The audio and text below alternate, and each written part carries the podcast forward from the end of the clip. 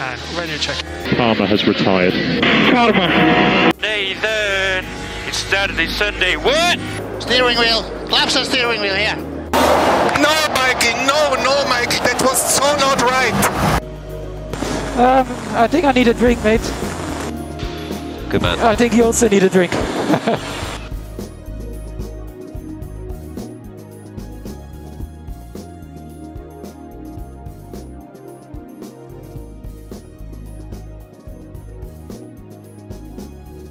Bonjour Mathieu.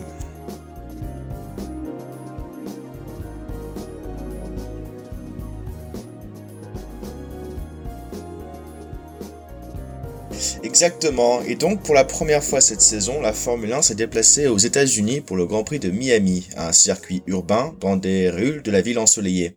Et cette course non plus n'a pas été épargnée par les polémiques. Un tracé pas exactement original, avec une chicane dite à la Mickey qui a déplu à tout le monde, une marina artificielle, donc en fait une piscine en béton avec des bateaux mais sans eau. Euh, bref, visiblement, un Grand Prix comme les autres en 2022. Les qualifs ont été dominés par Ferrari et Red Bull, suivis par Valtteri Bottas en 5e, Hamilton 6e, signant le retour de la performance de Mercedes, puis Gasly et Tsunoda 7e et 9e, eux aussi partaient avec de grands espoirs, et Stroll, qui s'était qualifié 10e, a dû partir des stands. Dès le départ, les Red Bull se sont montrés agressives. Verstappen a doublé Sainz et s'est lancé à la chasse de Charles Leclerc. Excellent départ de Fernando Alonso qui a réussi à remonter à la sixième place. Au neuvième tour, Verstappen parvient à doubler la Ferrari de Leclerc grâce au DRS sur la droite du départ. La course a été émaillée de batailles très intéressantes, notamment entre Alonso et Gasly, qui s'est malheureusement terminée par une pénalité de 5 secondes pour Espagnol après un contact avec l'Alpha Tauri. On a aussi vu les deux Aston Martin batailler avec les Haas. Là encore, ça s'est mal fini en fin de course avec euh, Vettel et Mick Schumacher et Kevin Magnussen qui ont dû abandonner. Mais le principal retournement de la course est advenu au 41e tour quand euh, Norris pour McLaren a percuté Pierre Gasly qui sortait des stands. Les stratégies n'avaient pas n'avaient prévu qu'un seul arrêt, mais tout le monde ou presque s'est jeté dans les stands quand la voiture de sécurité est sortie, ce qui a rebattu les cartes, notamment en la défaveur d'Hamilton. La fin de la course a été un sprint jusqu'au drapeau damier, sprint remporté par Max Verstappen, suivi des Ferrari, de Leclerc et Sainz. Viennent ensuite Perez, George Russell et Hamilton, qui signent une bonne performance Mercedes, Valtteri Bottas, Esteban Ocon, qui marque des points pour Alpine, Alex Albon a de nouveau réussi à placer sa Williams, dans les points, et Lance pour Aston Martin, qui peut tout à fait être fier lui aussi. En somme, euh, une course sans grand retournement, certains diraient même ennuyeuse, Mathieu, quand as-tu pensé? Justement, il y a eu beaucoup de retours, surtout sur Twitter, de dire que c'était une course ennuyeuse et, et que ça dans le milieu anglophone ou dans le milieu francophone. Et je pense pas que c'était une, une course euh, ennuyeuse, honnêtement, c'était une course technique. Et c'est un, une bonne course de base sur laquelle se baser pour la Formule 1 pour évoluer plus tard, surtout à Miami. Et euh, je vais expliquer ça euh, brièvement. Mais la course se joue surtout au niveau technique, au niveau de, du duel Red Bull-Ferrari, hein, comme, tu l'as très bien souligné. C'était très bien Leclerc contre Verstappen pendant la plus grande partie de la course, et pendant l'électrification, c'était les deux Ferrari comme les deux Red Bull qui étaient au-dessus du lot. Euh, mais Red, ce qu'on a remarqué ici, c'est que Red Bull comme Ferrari ont appris leur Grand Prix précédent. Le premier Grand Prix à Sakir, euh, Ferrari avait fait le choix de la vitesse de pointe et de la de l'appui aérodynamique, surtout pour les virages lents on avait remarqué que c'était à la réaccélération justement c'était les Ferrari qui dominaient et dans les virages plus lents c'était Ferrari qui dominait. Là, euh, là ici Ferrari a choisi la stratégie d'être fort en qualification, du coup plus d'appui aérodynamique pour être plus rapide dans les virages, en partant du principe qu'ils allaient dominer dès le départ et qu'ils allaient pouvoir s'échapper euh, plus, plus rapidement dans, dans la course sans avoir à dépasser qui que ce soit. Le problème c'est que Red Bull a fait le choix inverse et a choisi d'avoir très peu d'appui aérodynamique. On a vu, ils ont ramené avec eux de, à ce Grand Prix là de nouveaux ailerons avant et de nouveaux ailerons arrière, beaucoup plus épurés, euh, qui permettent, qui rendaient les voitures plus glissantes dans les lignes droites, qui rendaient le travail de Max Verstappen plus, plus facile pour dépasser des pilotes et plus facile pour dépendre, euh, défendre également. Il a, ils ont, perdu du coup du, temps de chrono dans les qualifications, mais ils ont gagné, euh, ils ont gagné lors de la course au final. Exactement, et je pense que ce, ce duel en fait de stratégie est, est, extrêmement passionnant parce que ça a vraiment opposé deux philosophies complètement différentes et on a hâte en fait de voir comment ces, ces conceptions s'affrontent dans les, dans les prochains circuits. Euh, si on descend un peu dans le classement, on retrouve les Mercedes qui se sont visiblement très bien relevés. Euh, donc Hamilton et George Russell euh, finissent dans une position très correcte. Euh, Mathieu, comment as-tu pensé de ça? Bah, c'est correct, ça reste cinquième et sixième place, loin derrière les Red Bull et les Ferrari. Hein. C'était en, qualification, c'était encore Hamilton est encore une seconde derrière euh, Charles Leclerc, ce qui sur un tour lancé est extrêmement pauvre. Après, il faut voir, il que ils étaient dans les certains des dernières positions à Bahreïn. Et là, c'est un, grand retour avec Russell qui a dessiné le meilleur temps, il me semble, en FP2. Et lui et Hamilton étaient compétitifs en, dans les essais libres. Ils n'ont pas été compétitifs en qualification, mais quoi qu'il arrive, euh, c'est déjà une avancée. Toi, ça t'a pas impressionné plus que ça, ou toi, t'avais l'air encore, t'es encore bloqué sur ton opinion que euh, que pour Hamilton, c'est que la voiture est bloquée sur que Russell est pas Hamilton encore. ah oui, évidemment, on a vu. Euh, alors pour le coup, euh, euh, la cette course a été un peu plus compliquée puisque, euh, comme je disais, l'accident de Lando Norris a vraiment coupé la course en deux et Russell a évidemment beaucoup bénéficié du fait qu'il a pu changer de pneus pendant la, pendant la période de voiture de sécurité, donc il a eu un avantage sur les Hamilton. D'ailleurs. Euh, j'ai été surpris qu'Hamilton n'ait pas été plus gentil ou plus ou moins plus plus plus raisonnable ou, rationnel, pragmatique même, avec Russell en se disant qu'il n'était pas capable de le garder derrière lui et que peut-être Russell aurait pu se lancer la poursuite euh, des Red Bull euh, au, au, au, nouveau départ, en fait. Et, et moi, j'ai l'impression que Lewis Hamilton n'a pas l'habitude d'être euh, le pilote le moins rapide et je crois que ça, y aura des, sans doute des moments difficiles dans l'avenir s'il doit advenir des, des situations où Hamilton doit laisser passer Russell. Il y avait une, interview très intéressante de Juan Pablo Montoya qui, pour nos auditeurs les plus jeunes, ne le savent pas, était l'un des pires caractères que McLaren ait jamais connu. euh, c'est un pilote qui a démissionné au milieu de la saison 2000, 2004, euh, finalement remplacé plus tard par Kimi Raikkonen. Et il commentait en disant que Russell est le coéquipier le plus difficile qu'Hamilton ait eu depuis Alonso. Et ça, il le remarque dès la, dès la quatrième course. Hein. Du coup, ça fait depuis 2000, parce que Hamilton, du coup, il a eu Button, il a eu Rosberg, et puis après, il a eu Bottas éventuellement, et Schumacher euh, même avant. Euh, non, quoi qu'il n'a pas eu Schumacher, non, il a eu, je me trompe pas, il a eu Button, Rosberg, et puis, et puis Bottas. Euh, il a toujours eu cette aura un peu de l'enfant, de l'enfant miracle et de, de, et de, et de, et de l'enfant prodige. Hein. Même avant avant Verstappen, il faut bien se préciser que Hamilton en 2007-2008 et même jusqu'en 2012 était encore l'enfant chouchou de, de, de, McLaren, voire de la F1 tout court.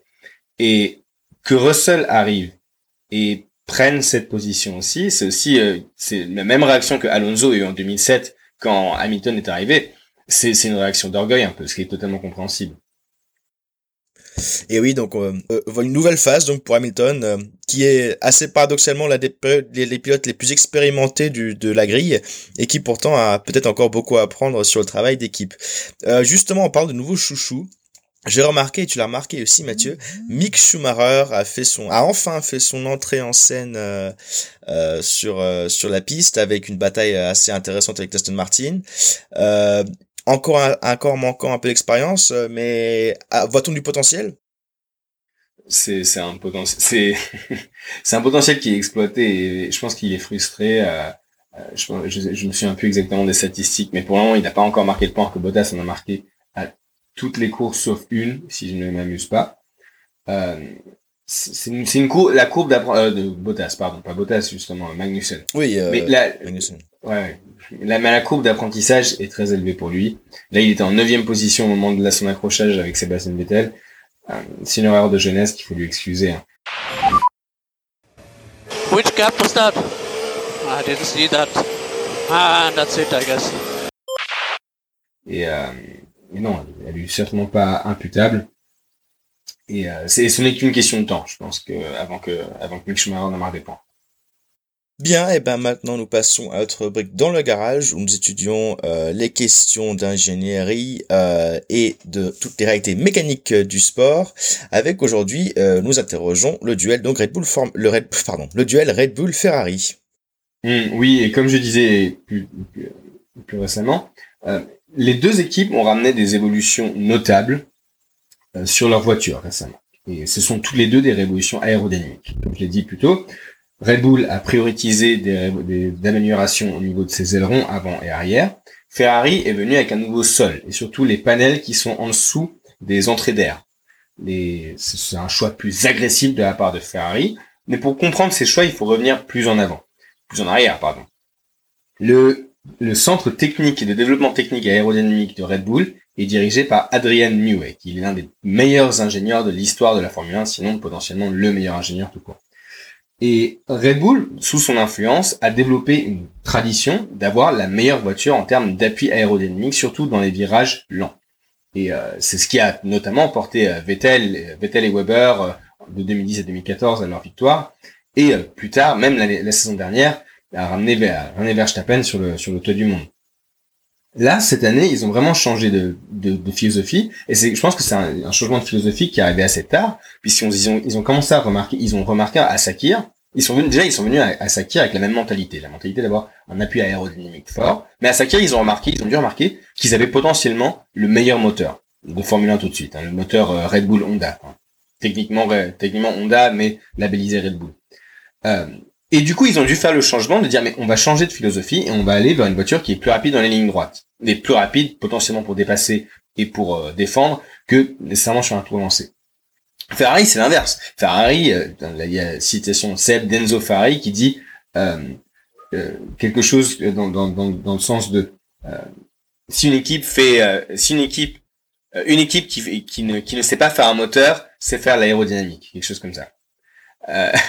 C'est dire, et Ferrari a toujours eu cet investissement massif vis-à-vis de son, son, son, son, moteur. Et, et, et, là, justement, ils sont le design de la voiture, surtout au niveau des AirPods et des entrées d'air sur le côté, est très agressif vis-à-vis du niveau aérodynamique. Euh, et ce qui fait que là, aujourd'hui, on arrive à ce, à ce paradoxe, dans le sens où on a une Ferrari qui est bonne en qualification, bonne dans les virages moyens lents, et une Red Bull qui est bonne dans les virages rapides, et, bonne sur la ligne droite. Euh, oui, on a vu ça. Je vais dire sur. Non, je suis d'accord parce qu'on a vu ça notamment pendant la course au moment où il s'agit de se battre pour le DRS. Euh, la, la, Red Bull est autant elle elle, euh, elle est peut-être moins fort en qualif, mais en fait elle arrive tout simplement à, à, rester derrière la Ferrari et au moment où ça compte dans ces zones donc euh, où elles peuvent bénéficier de du renforcement aérodynamique, et eh ben les, les Red Bull sont clairement euh, plus décisives. Totalement, et on l'a remarqué dans la course, du coup, comme tu disais, il y avait trois lignes droites de dépassement. Euh, Leclerc, par deux ou trois fois, a eu des opportunités, et à chaque fois, il avait l'opportunité quand il sortait du virage 6. Du coup, c'est un virage qui est plutôt moyen, enfin, ce qui est, ce qui est mais qui, a un appui plutôt moyen, qui demande beaucoup d'appui aérodynamique. C'est un long virage, euh, le long virage à gauche, euh, où Pierre Gasly est sorti de route et a, et a tapé Lando Norris.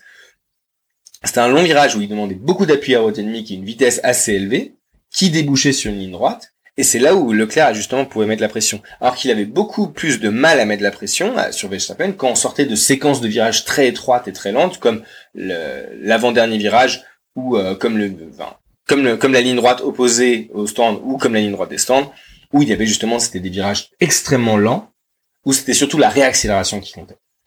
Et, euh, du coup, ça illustre exactement mon point. Très bien. Et eh bien maintenant nous passons à notre rubrique opinion que nous pouvons peut-être appeler la rubrique coup de gueule de Mathieu puisque Mathieu tu viens encore tu viens encore nous parler euh, de sécurité en Formule 1.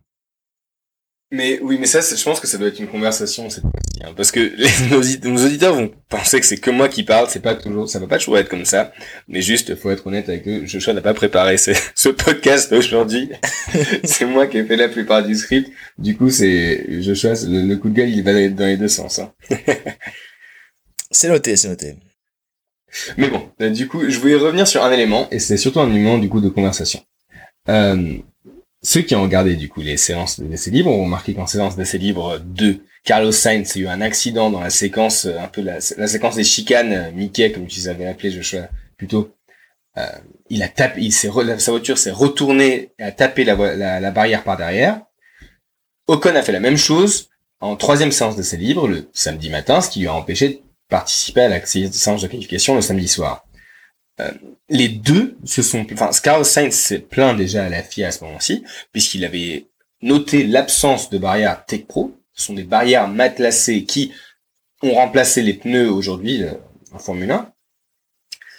Euh, il a tapé la barrière par derrière et il s'est plaint de douleurs à la nuque qui étaient anormalement hautes, enfin des douleurs abnormal- ab- abnormalement, oh là, j'ai du mal, abnormalement euh, fortes par rapport aux accidents précédents qu'il avait eu. Et Dieu sait que Carlos Sainz a eu des gros accidents. Euh, Ocon, même accident, il a été obligé de, de, de, de manquer la, la, la, la séance de qualification. Les deux ont noté que, du coup, l'absence de barrière Tech Pro. Et comme j'avais noté dans, une, dans un épisode précédent il y a quelques semaines, euh, les barrières en béton sont censées seulement être utilisées dans les lignes droites, euh, dans les circuits en ville, pour que la voiture qui arrive, si elle- la voiture arrive et qu'elle est parallèle euh, à, la, à la piste et à la barrière, elle tape dessus et elle glisse le long de la barrière en fait. C'est pour qu'elle reste et pour pas qu'elle se rabatte sur la, sur la piste. Oui, après, en effet, c'est difficile de savoir qui est exactement responsable, si c'est euh, une, erreur dans le, dans le, entre guillemets, dans le design du circuit ou si c'est euh, tout simplement, comment dire, un, un manque de prévision. Après, on a vu, moi je pense qu'on a vu des, il a, on n'a pas eu beaucoup d'accidents pour la course, simplement le, le, le, le- comment dire, le, le, tête- à queue de Lando Norris euh, qui a été un peu effrayant, mais qui s'est qui s'est résolu sans grand problème. Euh, euh, le Hmm. Oui, c'est vrai que la, vitesse à laquelle il est arrivé et la nature de l'accident en fait parce que euh, donc Lando euh, arrive sur un Pierre Gasly qui est ralenti, je crois, et euh, le percute et sa, roue arrière droite s'envole de, de son de sa monoplace et, euh, et, et Lando Norris rate la barrière de peu. C'est vrai que euh, D'ailleurs, tu parlais justement des barrières qui sont faites pour euh, amortir, pour pour euh, amortir les voitures qui les touchent en, en, parallèle. Euh, c'est vrai que là, dans ce contexte, euh, Lando aurait, aurait plus de problèmes puisqu'il arrivait en perpendiculaire à la barrière. Oui, oui, mais c'est c'est ça, et c'est ça me rappelle Max Verstappen à Bakou euh, l'année dernière. C'est ce genre d'accident où tracez vos lignes droites, quoi. C'est c'est dangerosité gratuite. Bon, assez assez parlé. Moi, j'ai besoin de, j'ai besoin de reposer ma, ma gorge un peu.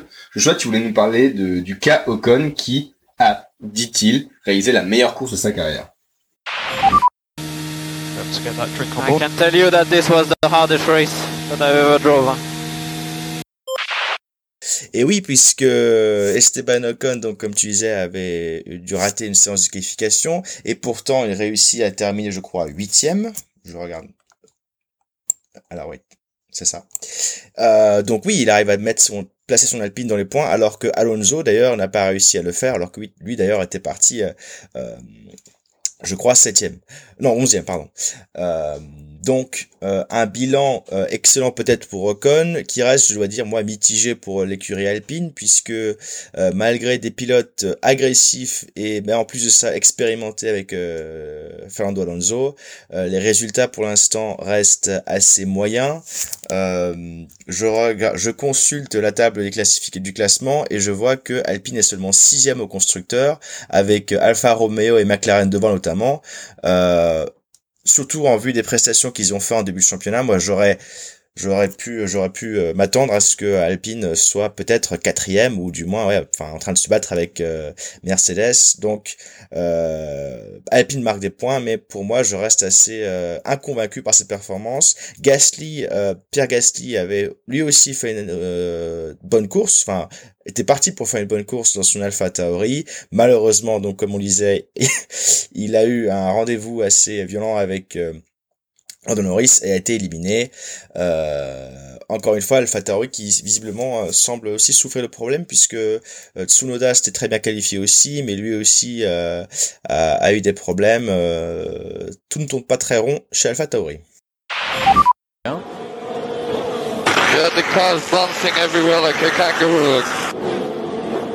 They have been one of the teams that's struggled with porpoising, haven't they? A bit more. I mean, that day is a bump.